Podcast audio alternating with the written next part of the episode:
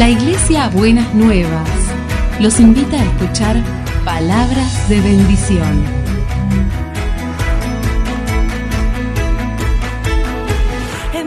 Si desean asistir a nuestras reuniones, los esperamos en Avenida de Lepiane 3925, esquina Subiría, Bajo Flores, Ciudad de Buenos Aires.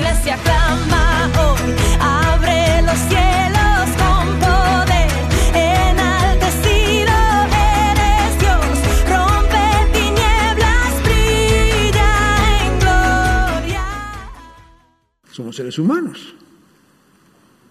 Podemos controlarnos. Podemos poner nuestros deseos en el marco de lo que tiene que ser. No nos movemos por impulsos solamente. Nuestra vida no está dirigida por nuestras pasiones. Sometemos nuestras pasiones a lo que es nuestra propia voluntad, a lo que es la voluntad de Dios, a lo que entendemos que es correcto, ¿no es cierto? A lo que agrada al Señor, a una vida honesta, una vida transparente. Entonces vivir en la oscuridad es aquel que vive y bueno, ¿qué voy a hacer? Soy así. Usted escuchó esta expresión, dice, mira, disculpa, yo soy así. Y bueno, viste, yo tengo mal carácter, dice, soy así. Y macho, cambiar mal carácter. ¿Mm? Somos personas, podemos controlarnos. Vivir en la oscuridad es vivir de acuerdo a esa pasión. Lo otro que dice allí es los malos deseos, la ambición de tener todo, que es lo que se llama, en el texto pone, la codicia de los ojos. Hay personas, y cada vez más, ¿no es cierto?, en nuestra sociedad, que viven mundanamente, mire qué interesante, a veces cuando pensamos de lo mundano estamos pensando cosas, no, no, la cuestión mundana es muy simple, muy sencilla. Vivir de acuerdo a tus impulsos naturales o vivir de tal forma que lo que ves lo querés. Eso dice ahí. El texto eh, decía ya, eh, a ver, la codicia de los ojos. O sea, la ambición de tener todo lo que vemos. Hay personas que arruinan su vida por querer tener lo que sus ojos ven. No tienen para pagar la luz de la casa y compran un celular de 30 mil pesos. Decís, viejo, no me cierra esa matemática. No me cierra esa matemática. No tienen para pagar el colectivo, para ir de aquí a Moreno y se van de vacaciones a la Bahama. Y irse a las vacaciones a Alabama, vendieron a la madre, vendieron al padre, vendieron a los hijos, quedaron hipotecados de por vida, están tapados, las tarjetas le lloran pidiéndole por favor que no las use más. Eso es mundano. ¿Se da cuenta lo que es mundano? ¿Se da cuenta cómo a veces caemos, ¿no es cierto? Y que me provee, eh, que pensamos nosotros somos muy espirituales y yo estoy orando al Señor que me ayude y que me provea para pagar la tarjeta. ¿En qué gastaste la tarjeta?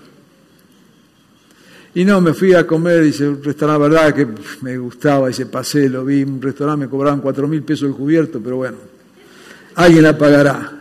Y la va a pagar vos.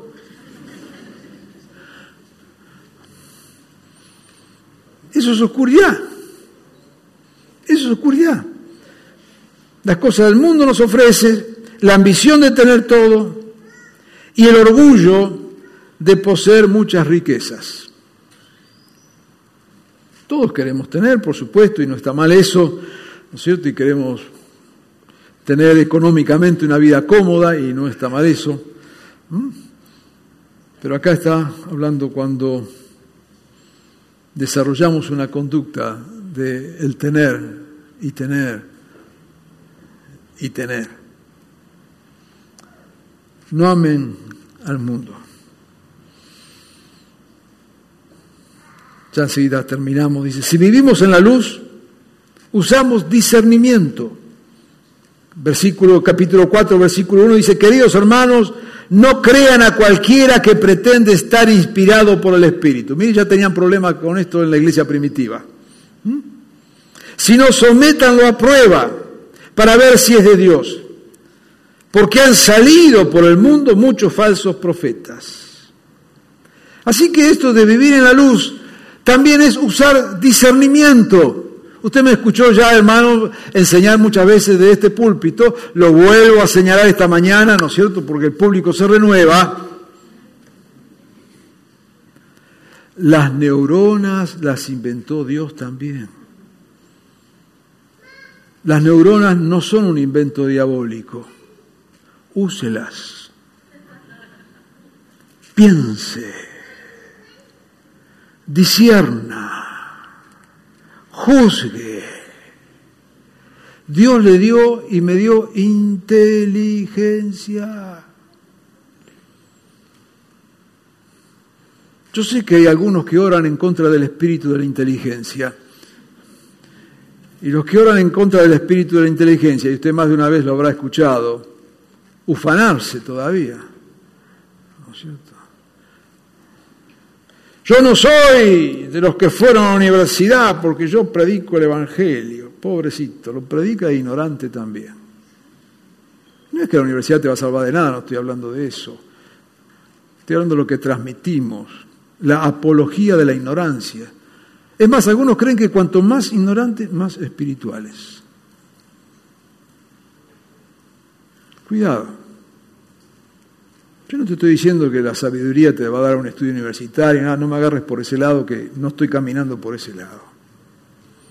Lo que estoy diciendo es que frente a cualquier cosa, usa la cabeza no, no digas amén a todo, ni siquiera digas amén a lo que estás escuchando de este púlpito. Pensalo, pensalo.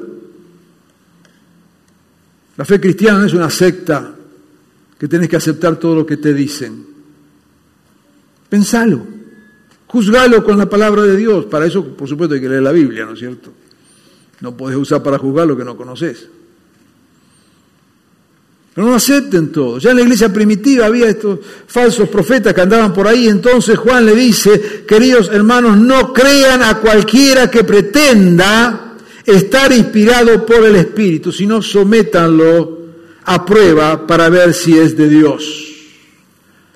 Hermanos, hay por ahí todavía grabaciones en YouTube. YouTube es una maldición y es una bendición. Las dos caras.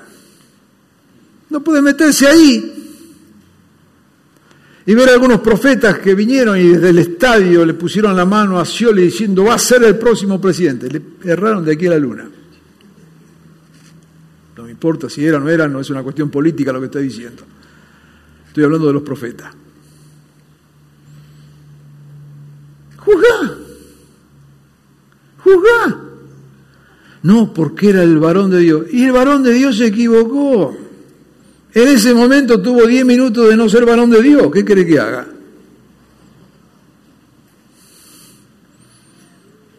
El Evangelio no nos llama a ser estúpidos. No creas todo. No creas lo que te dice. Júgalo con la palabra de Dios. De eso se trata. No estoy hablando acá de ser indiferente, no estoy hablando acá de no creer nada por no creer, porque a mí no me... No, no, no, no, no, no, no. No sea que con esa actitud te pierdas lo que en verdad Dios está haciendo. No estamos acá hablando de indiferencias.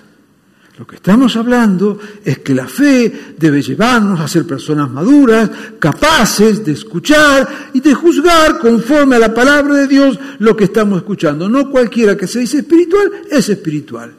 Y no todo lo que se dice de un púlpito es palabra de Dios. No todo. Yo sé que estoy acá hablando en contra de mi gremio, pero ¿qué voy a hacer? Es la verdad. Entonces, personas maduras. El Evangelio nos tiene que hacer personas maduras. No somos parte de la manada que nos llevan de las narices para un lado y para otro. ¿Mm? Amén. Estamos dando pensamientos básicos del Evangelio. ¿Mm? Pero dice, queridos hermanos, no crean a cualquiera que pretenda estar inspirado por el Espíritu.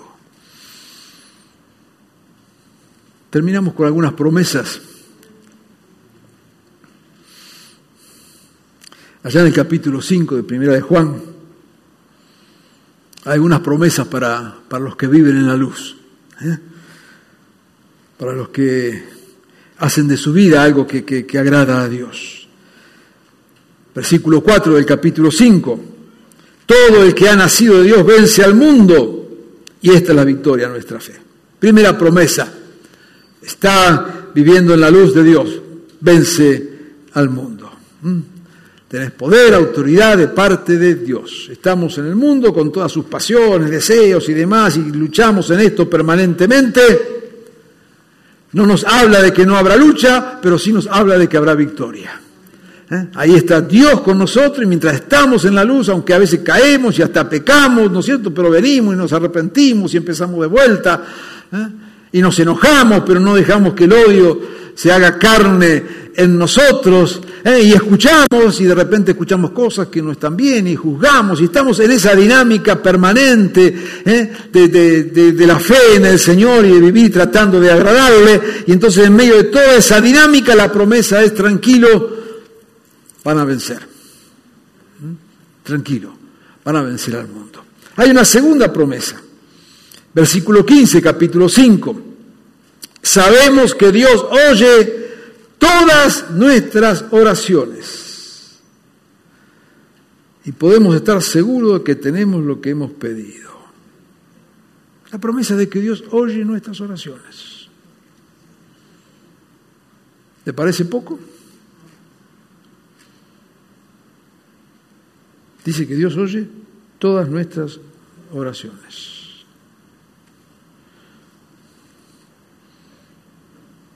Pobre Dios, las cosas que tiene que escuchar a veces.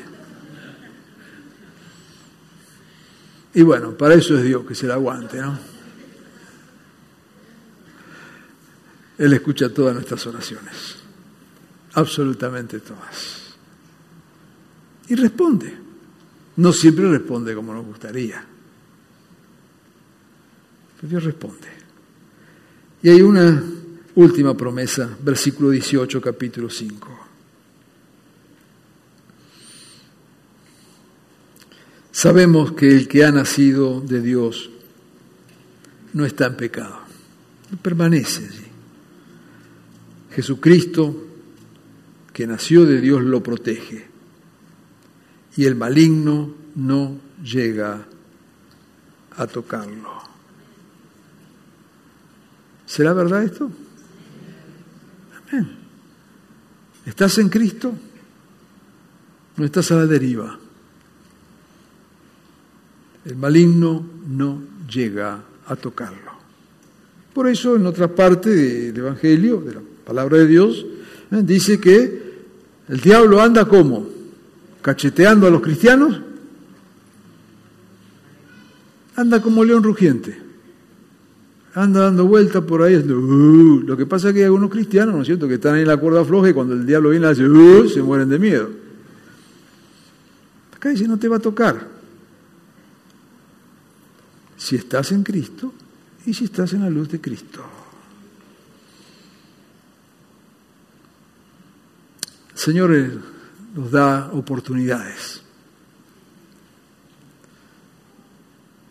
Porque Él quiere que vivamos en su luz. Si hay pecado, te da la oportunidad de confesarlo. Yo te digo en esta mañana, si es necesario para ti, pon tu vida a la luz de Cristo. Si te has alejado del cuerpo, vuelve a Él. Porque cuanto más te alejas, más te vas a ir alejando. Si te has peleado o enojado con alguien, trata de reconciliarte o al menos no dejes que el odio se haga carne en vos. Si estás amando al mundo, si las pasiones te dominan, si cuanta cosa ves la quieres tener, si el amor a las riquezas gobierna tu vida, toma la decisión de salir de allí. Este es el mensaje que hemos oído de Él y que les anunciamos. Dios es luz y en Él no hay ninguna oscuridad. Si afirmamos que tenemos comunión con Él, pero vivimos en la oscuridad, mentimos y no ponemos en práctica la verdad. Pero si vivimos en la luz, así como Él está en la luz, tenemos comunión unos con otros. Y la sangre de su Hijo Jesucristo nos limpia de todo pecado. Oremos.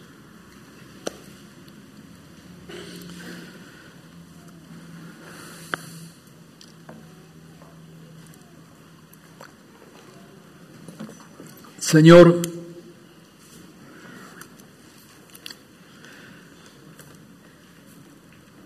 tú eres luz, no hay ninguna tiniebla en ti.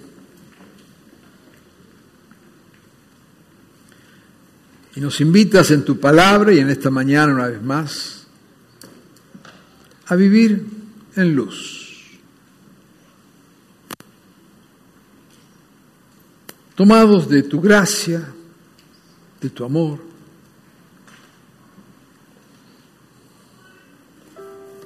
Siendo honestos delante tuyo, Señor, cuando pecamos, venir y confesar y arreglar las cuentas contigo o con el hermano o con quien hayamos ofendido o afectado, perjudicado. Señor, porque somos tus hijos, no queremos vivir en oscuridad. Te pido, Señor, que si en esta mañana, en esta tu casa, hay alguien que está luchando con algún pecado en el que permanece, dale el valor de dejar que tu luz alumbre. De poder confesar, abrir su corazón. Hay perdón, hay gracia tuya. Señor, si hay alguien así, que tu palabra, que es espada de doble filo, pueda en esta mañana hablarle.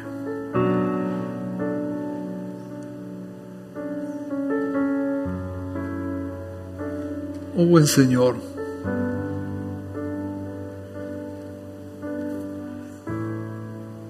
si hemos dejado que nuestras intenciones, pasiones, gobiernen nuestra vida, en esta mañana tomemos la decisión, Señor, de en verdad someternos a ti y decirte, Señor, hay esto en mí, he dado lugar a esto He abierto mi corazón a esto, Señor. Estoy empleando mi mente, mi pensamiento, mi tiempo, mis energías. En estas cosas que, que, que no son de tu luz. Que me han gustado. Por eso las he hecho. Porque reconozco que, que vos no estás ahí, Señor.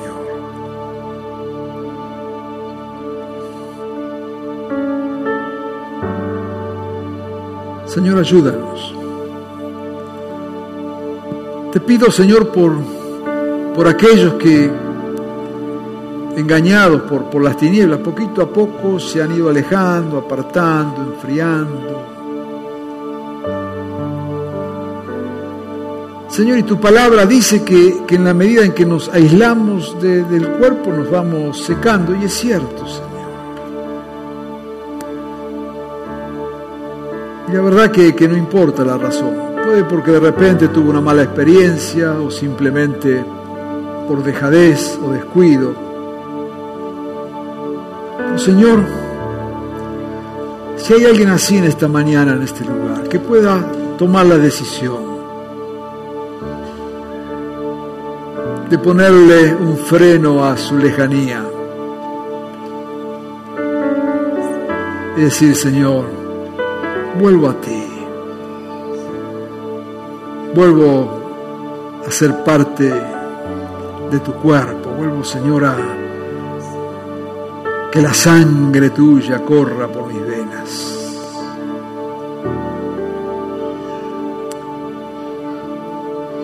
Señor, ayúdanos, como hemos escuchado en tu palabra, a que no vivamos o intentemos vivir una vida espiritual ajena a lo que es nuestra vida cotidiana, sino, Señor, que, que en lo que hacemos, en lo que vivimos, podamos expresar, mostrar que tu luz brilla en nosotros. Padre bueno, en estos días que tenemos por delante, en esta semana que hoy estamos comenzando, allí donde nos movemos, en nuestros trabajos, estudios, profesiones, en verdad podamos ser luz.